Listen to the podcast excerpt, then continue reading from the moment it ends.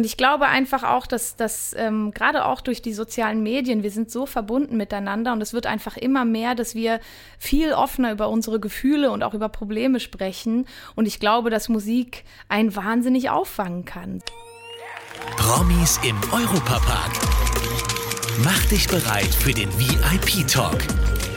Schauspieler, Musiker oder Sportler. Lass dich von ihren außergewöhnlichen Geschichten überraschen. VIP-Talk. Hallo und herzlich willkommen zu einer neuen Podcast-Folge von VIP Talk. Ich freue mich ganz arg, dass ich heute die Stefanie Heinzmann hier bei uns im Studio 78 habe. Stefanie, herzlich willkommen. Hallo, danke schön. Ich freue mich total, äh, auch hier zu sein. Ihr habt es schön cool hier. Ja, schön kühl. Wir haben draußen jetzt 35 Grad, ja, oder? Ist der Wahnsinn. Hält man es da im Europapark noch aus? Ja, also irgendwie, glaube ich, halte ich es im Europapark irgendwie immer aus. Und ähm, es ist jetzt nochmal eine Temperatur mehr, die ich sozusagen in meinem Leben jetzt mitgenommen habe. Das ist schon okay. Ja, man muss ihn ja auch mal bei allen Temperaturen erleben. Deswegen. Für das ganze Rundum-Erlebnis. genau. Das stimmt, da machst du ja alles richtig. Ja, ich stelle dich mal noch mal ganz kurz vor. Mhm. Du bist äh, Schweizer Pop- und Soul-Sängerin, hast mehrere Alben schon rausgebracht. Jetzt 2021 dein letztes Labyrinth. Kannst du dann einfach mal erzählen, was so deine jetzigen Projekte sind oder auch Projekte, die du für die Zukunft geplant hast? Also an was arbeitest du gerade? Ähm, gerade ist ein, ein total schönes Jahr für uns, weil wir feiern unser 15-jähriges Bühnenjubiläum, was natürlich wirklich einfach was Besonderes ist. Vor 15 Jahren hätte ich niemals gedacht, dass ich das so lange machen darf. Und deswegen wollten wir dieses Jahr unbedingt feiern. Das heißt, wir sind jetzt gerade mitten auf einer Festivaltour und ähm, haben wirklich auch so die alten Songs wieder rausgepackt. Also das macht halt einfach total Spaß, so eine musikalische Zeitreise zu machen.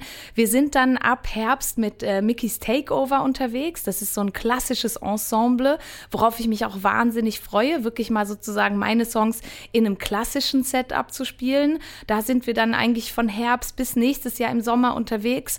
Und ich hoffe eigentlich in der Zwischenzeit, dass dann auch schon mal neue Musik entsteht. Also wir sind dran. Ich stelle mir das äh, richtig schön vor mit so einem klassischen Orchester. Mm. Ich habe das jetzt auch schon öfter mal bei anderen Künstlern auch im Fernsehen gesehen. Und das, ähm, ich glaube, das ist auch einfach emotional, wenn man da so noch die Streicher im Hintergrund oder so hat. Also das wird bestimmt ganz schön. Und du hast jetzt gerade gesagt, du hättest dir das vor ein paar Jahren gar nicht mhm. oder vor über 15 Jahren gar nicht vorstellen können.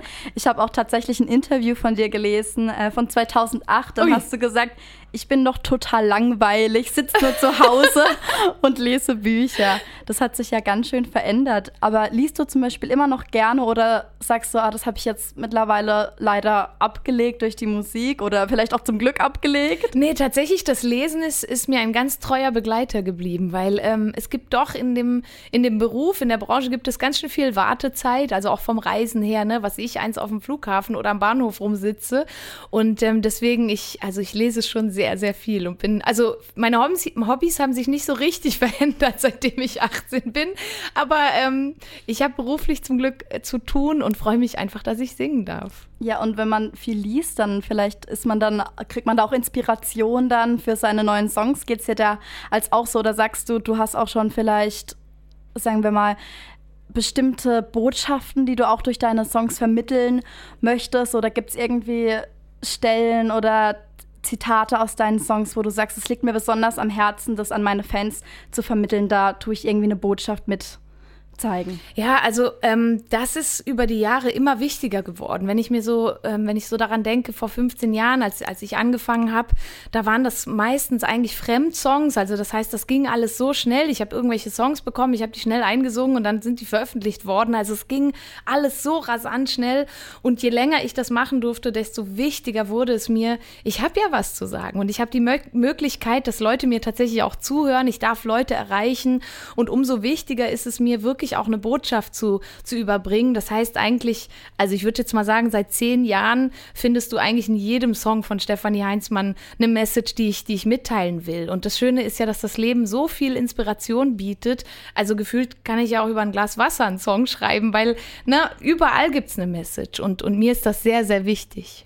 Ja, auch gerade in der heutigen Zeit, auch wo viele Leute auch so viel Gefühl, oder das ist, war ja schon immer so, mhm. aber heutzutage habe ich das Gefühl, es ist noch fast mehr geworden, dass man weil eben auch zum Beispiel nicht mehr so viel gelesen wird wie früher. Mhm. man hört einfach auch viel Musik und dass ja. da vielleicht auch so eine Botschaft ankommt, ist dann so schön, dass man das einfach so vermitteln kann, oder? Absolut. Und ich glaube einfach auch, dass das ähm, gerade auch durch die sozialen Medien, wir sind so verbunden miteinander und es wird einfach immer mehr, dass wir viel offener über unsere Gefühle und auch über Probleme sprechen. Und ich glaube, dass Musik einen wahnsinnig auffangen kann. So. Und deswegen, das, das ist mir schon wichtig, in, in meinen Songs auch immer zu erzählen, dass, dass wir doch alle irgendwie im selben Boot sitzen. Wir alle kennen Tage, die wahnsinnig schwer sind. Wir alle kennen Tage, wo wir in einem wahnsinnigen Hoch sind. Und ich glaube einfach so daran, dass all diese Facetten zum Leben dazugehören. Und gerade die schwierigen Tage sind immer die Tage, an denen wir uns sehr alleine fühlen. Und ich glaube, genau da kann man halt mit der Musik Leuten sagen, du bist nicht allein, weil wir alle kennen diese Gefühle. Ja, also kann ich komplett bestätigen. Mir geht es als auch so in der Musik kann man sich ja auch wiederfinden. Mhm. Und ich mhm. denke ähm, an die, die jetzt zuhören, die, die können das, was du jetzt gesagt hast, total nachempfinden. Und wenn man natürlich auch an große Events zurückdenkt, dann mhm. gibt es ja immer irgendwie ein Lied, wo man sagt, das ist jetzt das Lied von dem und dem Ereignis, Voll. egal ob es was sehr Schlimmes ist, wie bei Krieg oder was sehr Schönes einfach. Es ist immer irgendwie ein, ein Lied mit dabei. Aber Gibt es denn auch mal Sachen, wo du sagst, das hat mich als Sängerin schon vor eine große Herausforderung gestellt, wo es mal einfach nicht so einfach war? Oh, regelmäßig, würde ich sagen. Also ich meine, da ist ja nur schon das Thema mit ähm, ne, öffentliche Auftritte. Ich meine, also jeder Sänger, jede Sängerin ist halt ein Mensch schlussendlich. Und ich meine, wir alle kennen eben genau diese Tage, wo man vielleicht morgens aufwacht und es ist einfach vielleicht nicht so richtig mein Tag.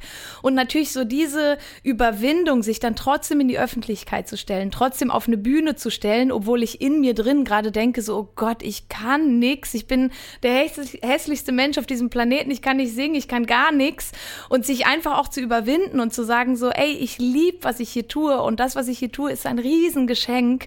Und meistens hilft das Leben ja mit, dass, dass es dann irgendwie ja trotzdem geht. Und ich glaube, das ist genau das, was ich auch in diesem Beruf lernen durfte, sich dann auch einfach zu überwinden und manchmal es einfach trotzdem zu tun und sich so vom Leben überzeugen zu lassen. Das hast du wirklich sehr, sehr schön gesagt. Jetzt hast du gerade gesagt, manchmal muss man sich überwinden. Mhm. Und du bist ja jetzt heute hier bei uns im Europapark. Mhm. Und äh, gab es dann da eine Situation, wo du gesagt hast, da musste ich mich aber mal ganz schön überwinden? Also als Kind eigentlich, also wir waren ja wirklich immer als Kinder hier. Wir waren einmal im Jahr, waren wir im Europapark. Unsere Eltern haben uns immer hierher geschleppt und ich bin denen bis heute so dankbar. Die sind übrigens heute auch gerade hier äh, mit meinem Bruder zusammen. Wir machen einen Familienausflug. Ach, wie schön. Das passt ja perfekt Absolut. Auf jeden Fall. Und ähm, als, also ich kann mich total gut daran erinnern, gerade wenn man so klein ist, man will ja immer auf die großen Bahnen und man ist aber so lange immer zu klein dafür und wenn es dann aber so weit ist, dass man da endlich drauf kann, will man eigentlich gar nicht mehr, weil man so Angst davor hat. Und ich, ich kann mich an so viele Situationen erinnern, erinnern, also eigentlich bei jeder Bahn hier. Ich meine, also das erste Mal auf der Silverstar, ich glaube, ich, ich hätte mich am liebsten übergeben, also vorher schon. Und dann ist aber ja das Lustige, dann geht man dahin, das Herz pumpt, eigentlich verkrampft sich alles, die erste Fahrt ist geschafft. Ich will noch mal. Ja, noch mal, noch mal. Das, ja. das ist wirklich das Schlimmste danach. Also ich genau. sage immer, bei der Silverstar ist das Schlimmste das Hochfahren. Richtig. Weil in dem Moment, wo man drin sitzt, denkt man, ah Mist, jetzt kann ich nicht mehr raus. Und man hat viel zu Zeit, viel zu viel Zeit nachzudenken ja. auf der Silverstar. Deswegen bin ich ein Bluefire-Fan. Da hat man keine Zeit. Das ist unsere nächste Station übrigens. Wir wollen gleich uh, zu Bluefire. Sehr cool. ja, ist das auch deine äh, Lieblingsattraktion oder hast du eine Lieblingsattraktion hier im Europapark auch bei uns? Ja, also ehrlich gesagt kann ich mich da auch nie so richtig entscheiden. Also ich würde sagen, meine Lieblingsbahn ist auf jeden Fall die Bluefire. Ähm, aber will eigentlich immer am liebsten alles sehen. Und ich liebe natürlich das Raclette. Ich liebe halt das Walliser ah, Dorf. Ne? Ja. Da bin ich halt immer ein bisschen zu Hause. Passt ja auch zu dir, ja, ne? Ja, genau. Also das heißt, wenn ich im Europapark bin, da muss ich einfach auf jeden Fall hin. Ja, schmeckt ja auch gut. Ach, wahnsinnig gut. Wir haben am Ende von unserem VIP-Talk noch immer so eine kleine Kategorie, okay. eine kleine Frage, die würde ich dir jetzt auch mhm. gern stellen. Dein Tag im Park.